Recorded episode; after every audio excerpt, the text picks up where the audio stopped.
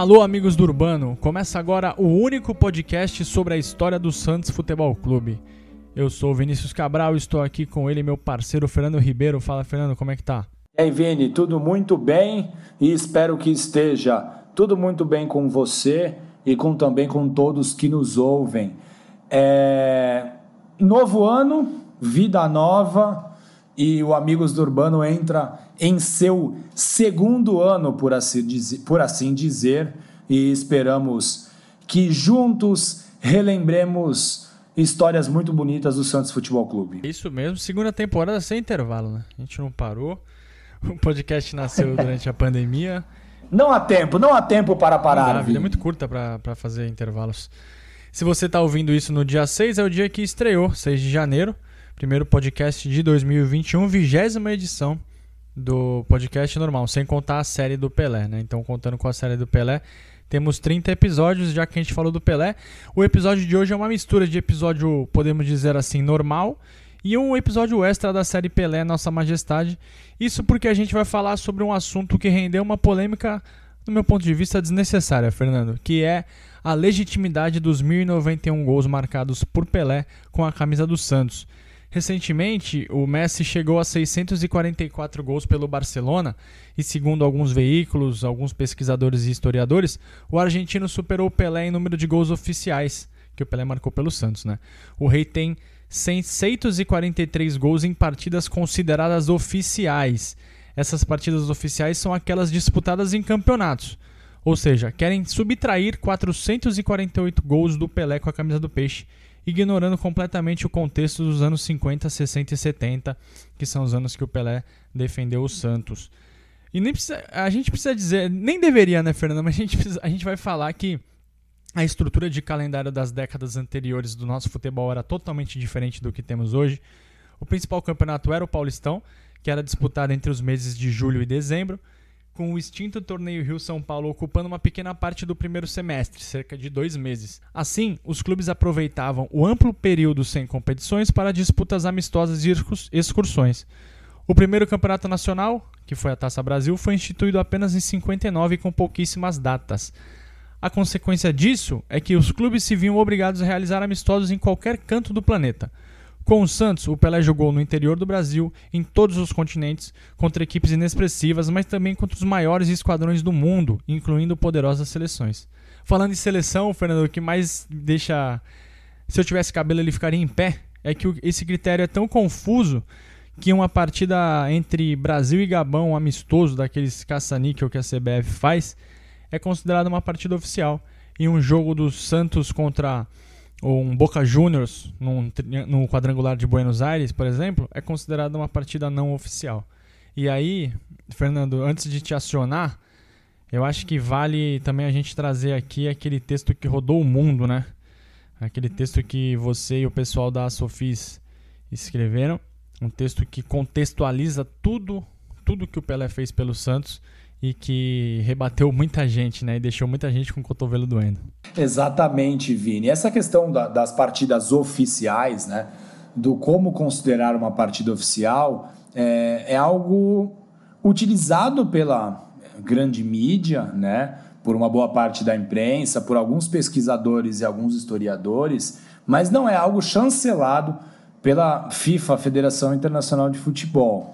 E Vini, o episódio de hoje mostra a importância da contextualização quando a gente fala de um passado distante da história do futebol. Por exemplo, se a gente for considerar apenas a era do profissionalismo no futebol de São Paulo e o futebol aqui no nosso estado se tornou profissional a partir de 1933, o Santos é o maior campeão estadual. O Santos teve 22 conquistas desde 1933. O Santos é o maior vencedor ao lado do Corinthians, que também tem 22 conquistas. E o Santos acabaria superando o Palmeiras, que ficaria com apenas 19 conquistas no Campeonato Paulista. Mas assim, esse revisionismo histórico não pode apagar a história. Os títulos do Campeonato Paulista da Era Amadora são válidos com importância igual ou maior aos conquistados após a implantação do profissionalismo. Então, por mais que sejamos santistas, não podemos esquecer que o Santos Quando eu considero a era profissional e amadora, continua com suas 22 conquistas, mas o Corinthians tem 30 títulos e o Palmeiras 23. O Corinthians conquistou oito títulos na era amadora do futebol paulista e o Palmeiras considerou, perdão, o Palmeiras conquistou quatro campeonatos que não podem ser esquecidos. O argumento de alguns desses analistas é que muitos desses gols do Pelé, 448 gols marcados em partidas ou competições amistosas, foram diante de adversários frágeis, como seleções de pequeno porte ou combinados regionais. Mas assim, devemos considerar que as partidas foram disputadas com uniformes oficiais das duas equipes, observando todas as regras oficiais do jogo, com súmula e autorização das federações nacionais, seja a Federação Brasileira, na época a CBD, depois a CBF, por parte do Santos, assim como as federações locais nos países onde o Santos jogou. Temos que lembrar que essa autorização para disputa de partidas amistosas eram concedidas pela, pelas federações regionais e nacionais, que é uma regra imposta pela FIFA, a organizadora do futebol mundial. Muitas das vezes, Vini, o Santos deixava de jogar algumas partidas, pois não conseguia a autorização da CBD para jogar porque a CBD exigia um intervalo mínimo entre uma partida e outra. Muitas das vezes, o Santos apelava para a confederação para poder cumprir todo o seu calendário no exterior, mas o Santos não entrava em campo sem a autorização da CBD. O Santos poderia, inclusive, ser punido e excluído de competições é, regulares caso desacatasse a federação a qual era vinculado levar em consideração atributos muito subjetivos, como a fragilidade de adversários, não é o ideal para compilar dados estatísticos.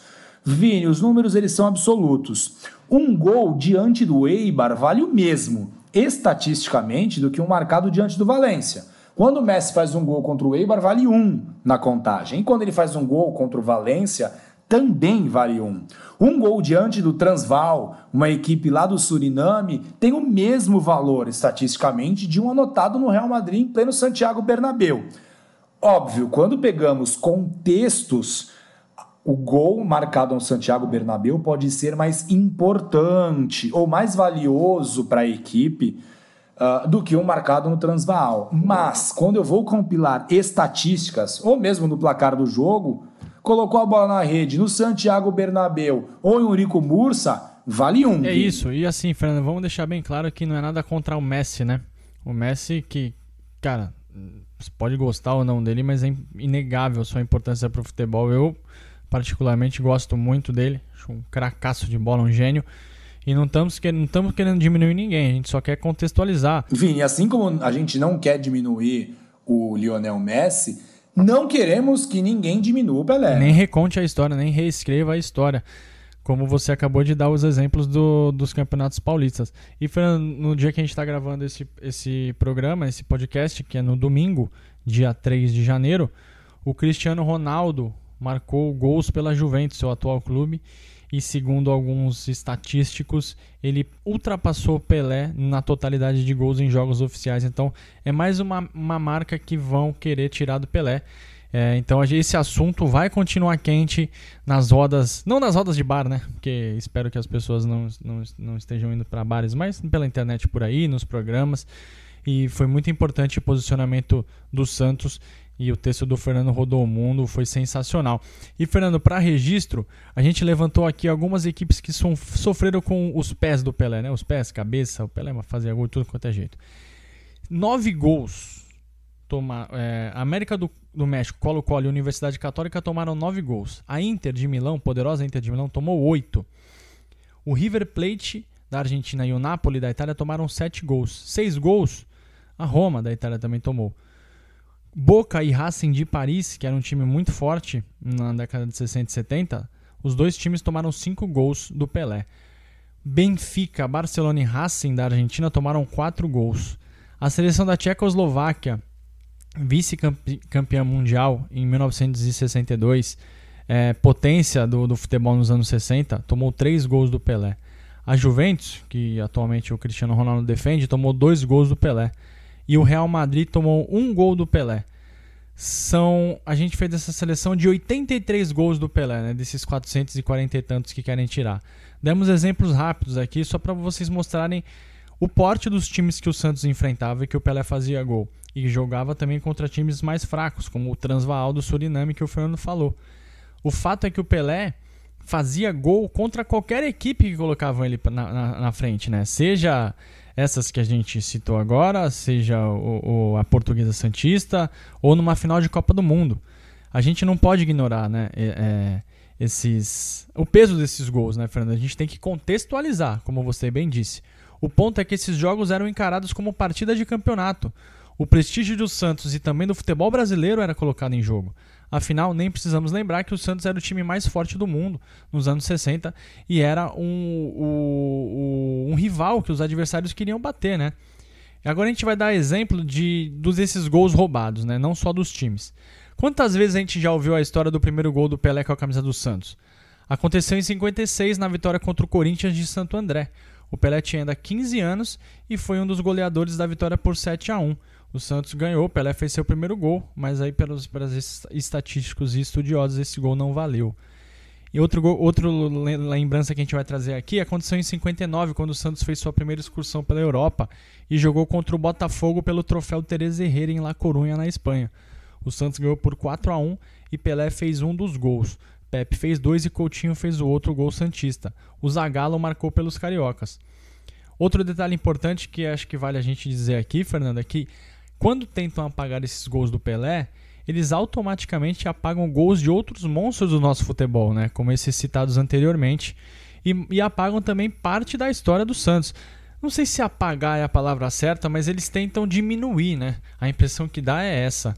Sim. Para você ter uma ideia de, desse, desse, dessa final do Teresa Herrera de 59, os times jogaram assim. O Santos foi a campo com Lalá, Pavão, depois Formiga e Mourão, Getúlio Ramiro Zito, Dorval, depois Alfredinho, Jair Rosa Pinto, depois Álvaro, Afonsinho, depois Coutinho, Pelé e Pepe, o técnico era o Lula. Já o Botafogo foi com Hernani, Tomé e Ayrton, depois Pampolini, Chicão, Borges e Newton Santos, Garrincha, Didi, Paulo Valentim, Valdir e Zagallo, o técnico era o Saldanha. Ó, de cabeça assim, olhando rapidamente, aqui tinha Zito, uh, Coutinho, Pelé Pepe, Newton Santos, Garrincha, Didi e Zagallo. São caras de Copa do Mundo. Olha a qualidade que estava em campo. Né? A gente não pode ignorar o que, que o, o, o que, que representava uma vitória em um jogo como esse. Né? Não era só, não, ganhou um amistoso, não. Você ganhou um amistoso, o seu prestígio foi, foi lá para cima, os europeus começaram a respeitar mais você, porque era 59, o Santos não tinha sido campeão é, mundial ainda, né? A Libertadores só começou no ano seguinte. É, o Santos ganhava dinheiro, o Botafogo ganhava dinheiro, então não era só uma vitória em um amistoso. Não, na verdade, eram partidas que, que deixavam os europeus realmente encantados.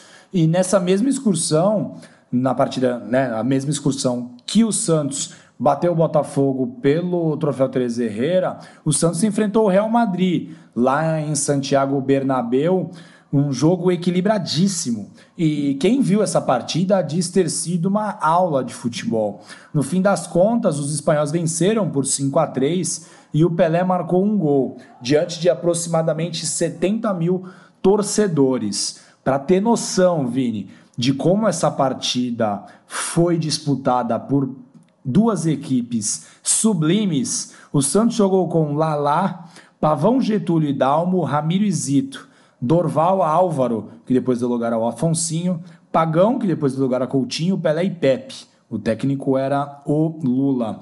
E o Real Madrid jogou com Bersalucci no gol. Marquitos, que depois deu lugar ao Atienza, Santa Maria e Casado, Santisteban e Ruiz, Gento Mateus, que depois elogou Puscas, Del Sol Ganza e Di Stefano. E depois desse confronto, o Real Madrid nunca mais quis enfrentar o Santos. Um exemplo disso aconteceu em 1965, no torneio de Buenos Aires, quando a equipe espanhola abandonou a competição dias antes de encarar o Peixe. Na verdade, o Real Madrid é, alega e alegou aquele momento que eles viajaram apenas para enfrentar os times argentinos do Boca Juniors e do River Plate. Inclusive, o Santos foi o campeão do torneio. O Pelé marcou duas vezes contra o Boca Juniors e a partida entre Santos e Real Madrid não aconteceu.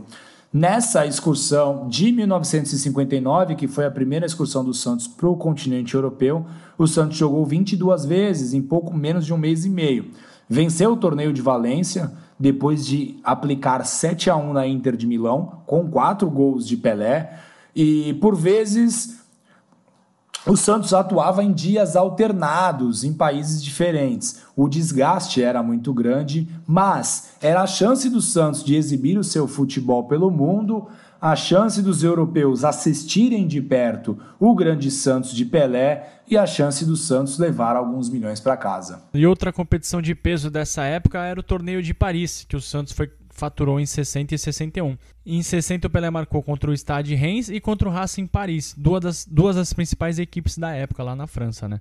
No ano seguinte marcou novamente contra o Racing e também contra o Benfica de Eusébio. No mesmo ano, Pelé marcou quatro gols no torneio Itália, contra o Santos bateu Juventus, Roma e Inter para ficar, ficar com o título.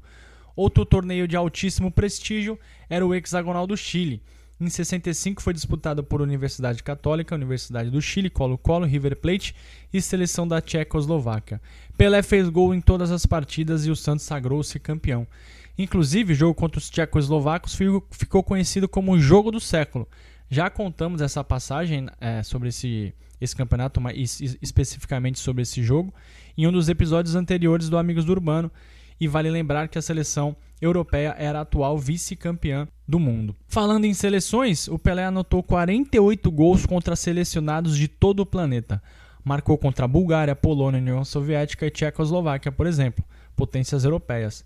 A clássica história de quando Pelé expulsou o juiz se deu em uma partida contra a seleção olímpica da Colômbia em 68. O árbitro Guilherme Velasquez expulsou o rei do futebol, mas a torcida presente ao estádio El Campín em Bogotá exigiu a volta do camisa 10 ao jogo. Com isso, Velasquez foi substituído e Pelé voltou a desfilar em campo. O Santos venceu por 4 a 1 com um gol do Pelé. Apagar esses gols é apagar parte da história do futebol mundial. Contra o Vasco em 69, Pelé fez seu milésimo gol. O mundo inteiro comemorou e noticiou. A história foi escrita naquele dia, mas querem passar uma borracha nela. E Vini, claro que não podemos ignorar que nesta conta estão gols marcados contra equipe, equipes frágeis do Brasil e do resto do planeta.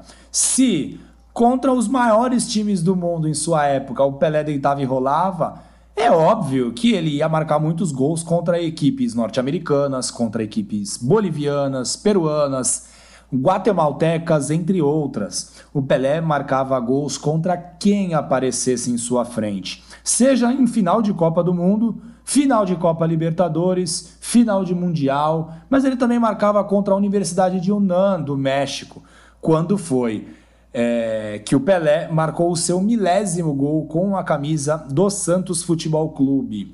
Seus dois últimos gols, que não são computados nessa absurda estatística, foram contra Barcelona e Zaragoza, numa excursão realizada pelo Santos um mês antes da despedida de Pelé do clube. Ou seja, consideramos todos os 1091 gols de Pelé pelo Peixe sejam eles contra Real Madrid ou contra o Corinthians de Santo André. Ao todo, o Pelé marcou 1.283 gols, fazendo com que ele seja, queiram ou não, o maior goleador de todos os tempos do futebol. É isso, você pode até escolher quem é o seu jogador preferido, né, para você, quem foi o melhor. Muitos dizem que foi o Maradona. Respeito o Messi, também respeito, afinal, Cada um escolhe quem quiser, né? Eu posso achar que foi o Viola. É, se é gosto pessoal da pessoa, ele escolhe e acabou. Alguns gostam do Cristiano, mas você precisa conhecer o que o Pelé fez, né? Antes de você ter uma opinião sobre esses outros jogadores. Você precisa saber o que aconteceu e a gente aqui falou rapidamente dessa, dessa, da importância desses gols, do peso desses gols, mas também quem quiser conhecer, a gente tem uma série sobre o Pelé, a primeira série sobre ele em formato podcast. Fizemos em 2020, chama-se Pelé, a Nossa Majestade. Está disponível aqui no feed do Amigos do Urbano, no, em todos os agregadores e também no YouTube. Vale a pena conferir. É uma série que conta a história do Pelé cronologicamente, com muito detalhe, né? participação de muita gente de peso, companheiros, jornalistas, escritores. A gente deu uma passada limpa na vida do rei e mostrou que ele é o maior mesmo, né? E pra gente ele é o melhor. Assim, disparado. Tanto o Cristiano quanto o Messi, quanto o Maradona ou qualquer outro. Maradona não mais, mas precisa correr muito atrás para chegar perto dele. E quem quiser fazer gol, Fernando, o Cristiano chegou a 757, se eu não me engano. A gente é muito ruim de matemática, né? O Pelé tem 1283. Eu não vou me atrever a fazer essa conta. Vou até procurar. Ao vivo, hein? Quem sabe faz ao vivo. 1283 menos 757. 526 gols falta pro, pro português fazer. Acho que não vai, não vai dar tempo, né? E ele. E ele tá. Fica à vontade para poder fazer esses gols, né? A questão principal é que é. Ninguém aqui vai desmerecer qualquer gol marcado pelo Cristiano Ronaldo, desde que eles sejam gols que. Né, desde que sejam gols marcados contra equipes oficiais, em partidas oficiais, com súmula e com autorização das federações regionais. Não tem nenhum problema quanto a isso. Uh, a gente abordou isso é, já em, algumas vezes, mas assim é, as pessoas têm muita vontade de reescrever a história. Né? Na verdade, ela pode ser contada, contextualizada, mas não dá para se alterar. Né? O fato está disposto, todos têm as mesmas formas de consulta, então me parece. E assim, Vini, essa questão dos gols oficiais também é uma preguiça histórica de quem é, lida com números porque é muito mais fácil você ir numa, numa federação, seja regional ou nacional, e compilar os gols marcados em competições que foram organizados por essas entidades. E aí eu considero que esses jogos são apenas os oficiais, do que eu ficar lendo jornal, checando é, o resultado, né? checando um jornal velho. Isso, pesquisando, perguntando para pesquisadores de outra equipe, tentando bater ficha técnica com pesquisadores de outras de outros clubes. Então tem uma preguiça envolvida aí e aí é muito mais fácil computar só jogos de campeonato como jogos oficiais. E assim, essa regra, o Vini, de jogos oficiais, ela é uma regra bem complexa, né? Porque partidas de seleções, partidas amistosas entre seleções, são considerados jogos oficiais. Entre clubes não são. Por qual motivo?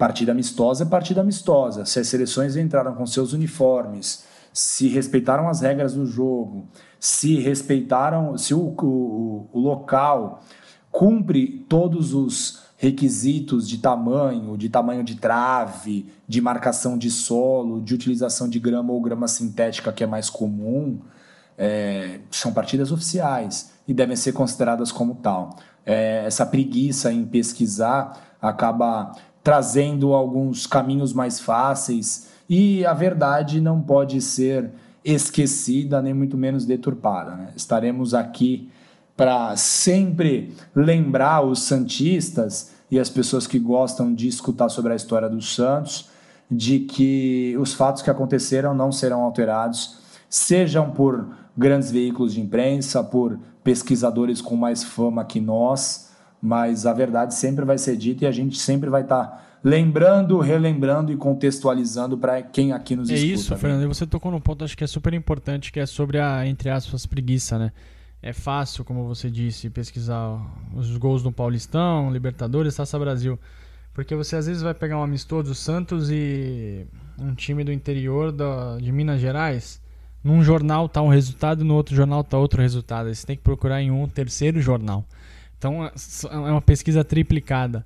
É muito trabalho. A gente está fazendo um trabalho aqui de dias catalogando todos os gols do Pelé, como foi, contra quem foi, se o Santos ganhou ou perdeu, em qual estádio, em qual cidade. E é um trabalho que demora, cara. Demora, não é uma coisa simples. A gente está debruçado nisso porque a gente quer levar adiante tudo que ele fez e não podemos deixar, principalmente nas próximas gerações, de falar quem foi ele, né? Eu dou até um exemplo Claro, quem é a gente, né, Fernando, para falar isso? Entendam, não entendam errado. A série sobre o Michael Jordan no Netflix chamado Last Dance. Eu conheço muita gente que acha o LeBron o maior jogador de todos os tempos. O LeBron James para mim é um monstro, cara. Ele tá ali na briga entre os cinco maiores, entre os três maiores. Mas quem não conhecia o Jordan, sorte que eu pude ver um pouco, mas vi e conhecia a história do Jordan, deve ter falado: caramba, eu não posso falar que o LeBron é melhor, sendo que eu não sei o que o Jordan fez. É isso que eu falo sobre o Pelé. Você pode considerar o Messi melhor? Claro que pode. O Cristiano, o Ronaldo Fenômeno, Zidane. Sim, sim. Atributos subjetivo. subjetivos. Mas você conhece o que aconteceu? Você conhece a história do Jordan para falar que o LeBron é melhor que ele? Então, se você não conhece a série, a, a, a história do Jordan, vai ver o Last Dance. Se você não conhece a série, a história do Pelé, vai ouvir a nossa série, né, Fernando? É o Last Dance brasileiro. O Pelé Sim. é a nossa majestade. Exatamente, Ouve o nosso Vini. podcast.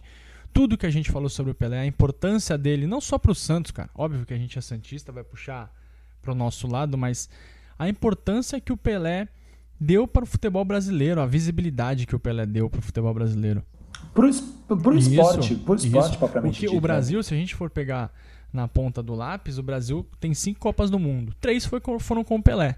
Tudo bem que na de 62 ele machucou e jogou pouco, mas a era de ouro do futebol brasileiro foi ali, 50, 60, 70. Depois do Brasil, se você for pensar de 70 para cá, o Brasil tem o mesmo número de Copas do que a França, que foi ganhar a sua primeira Copa só em 98.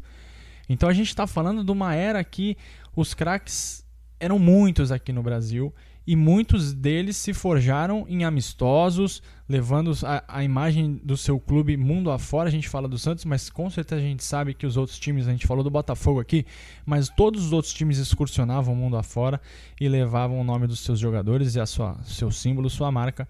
Então, ignorar isso é um erro absurdo. É só ver, cara. Quantos amistosos o Santos faz por ano hoje? O, o Santos fez um amistoso em 2020, zero. não tô lembrado. Em 2019 eu lembro que fez contra o Corinthians, o primeiro jogo do ano. Um. Um amistoso. Então, assim, não tem calendário.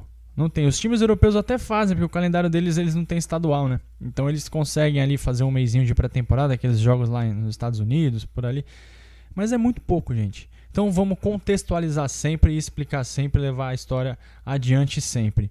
Fernando, obviamente, o episódio é sobre o Pelé, a nossa dica cultural vai ser sobre ele um livro muito bacana chamado As Joias do Rei Pelé, escrito pelo Celso de Campos Júnior, da editora Realejo. É um livro com relíquias da coleção pessoal que o Pelé angariou durante suas décadas de carreira. Vale muito a pena conferir. Vou mostrar esse livro lá na, na nossa, no nosso vídeo. Importante a gente avisar aqui que vamos ter novidades para 2021, né, Fernando? Quem achou que a gente ia ficar só falando se enganou. A nossa cara será que conhecida. Que isso. Vamos botar nossa cara para jogo, hein? é. Não sei se é bom ou se é ah, ruim, cara, mas enfim. Eu acho que é ruim, mas vamos ver o que, que dá. Às vezes dá bom, né? A gente vai ter um vídeo no nosso canal no YouTube. Aliás, sigam lá, Amigos do Urbano. A gente tem poucos seguidores ainda, precisamos da ajuda de vocês. A gente vai falar, vai ter tipo uma resenha ali, um, um papo mais descontraído, falando sobre cada episódio, uns 10, 15 minutinhos, é, explicando algumas coisas, falando para uma galera que a gente sabe que curte mais o formato de vídeo, que acessa mais o YouTube do que propriamente os podcasts. E também a gente vai ter, sempre no dia que o Santos for jogar as suas partidas, a gente vai relembrar um jogo marcante do Santos contra a equipe em questão. A gente chama isso de Jogos para Sempre. A gente já escreve um texto lá no Diário do Peixe e agora a gente vai transformar isso também num bate-papo em vídeo. Então, Além do podcast que a gente está falando no ouvido de vocês aí desde o do ano passado, agora a gente vai começar a invadir a sua tela com as nossas caras feias, com o Fernando e seu cabelo cada vez menos abundante e eu sem cabelo nenhum. e vamos estar tá por aí que a gente quer alcançar o público jovem, né? Que o jovem é que manda no mundo. É, jovem no Brasil nunca levava a sério. muito a sério todos os jovens. Quem quiser falar com a gente, além de todos os canais, a gente tem o amigosurbano.gmail.com e Twitter e no Instagram. A gente não tá no Facebook nem no TikTok. Boatos dizem que a gente estava no TikTok, mas é mentira. Arroba Amigos do Urbano. Para ouvir esse podcast, basta acessar o Spotify, o Apple, o Google e também no YouTube, além do Radio Public. Valeu, Fernando, e até a próxima. Valeu, Vini. Grande abraço. Tchau, tchau.